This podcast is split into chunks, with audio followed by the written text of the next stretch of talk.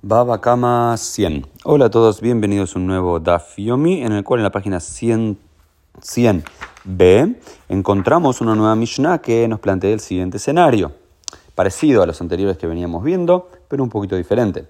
Anoten tzemer la tzaba beikdijo yor'a noten lo samaro.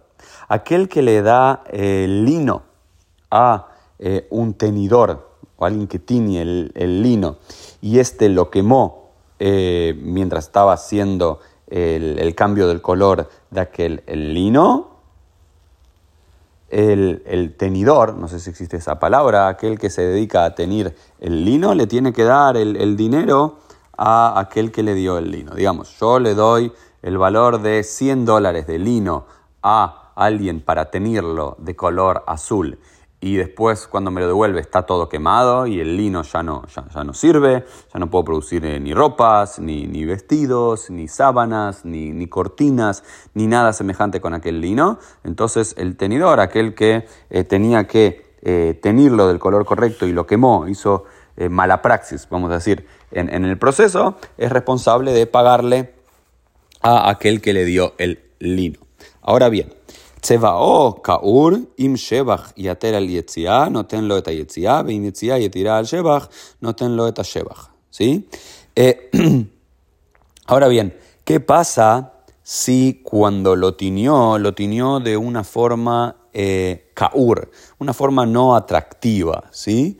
Eh, vamos, o, como después nos dice la, la, la Mishnah, litzvoa lo adom utzva shahor, shahor utzva adom, ¿Sí? ¿Qué pasa en el caso de que yo le pedí a alguien, voy a alguien, tengo lino, ¿okay? tengo algún material, tengo algodón, voy y lo llevo a la curtimbre para que me lo tiñen.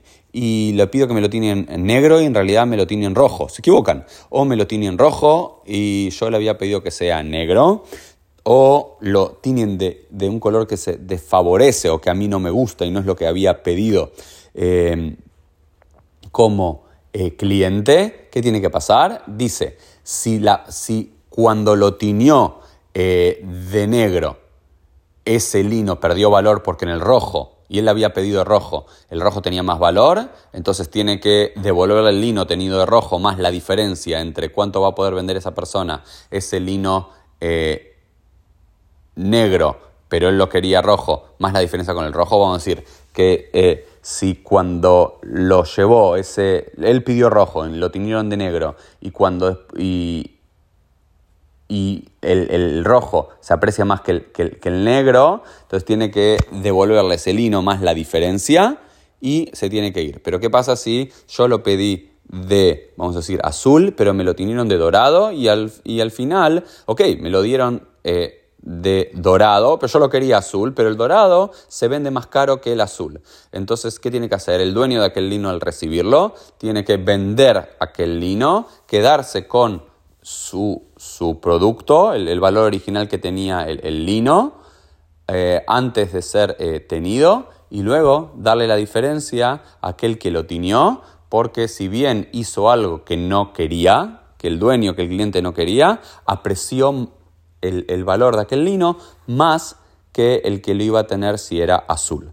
Entonces, en términos generales, eh, el cliente siempre tiene la razón y aquel que está trabajando con el producto tiene que hacerse responsable de hacerlo correctamente y si lo quema, lo daña o similar, debe hacerse responsable, pero si al hacer algo incorrecto aprecia aún más el valor de aquel lino, es el dueño el que tiene que salir a venderlo y darle aquel que trabajó el lino, la diferencia de la ganancia y el quedarse con su valor original del producto.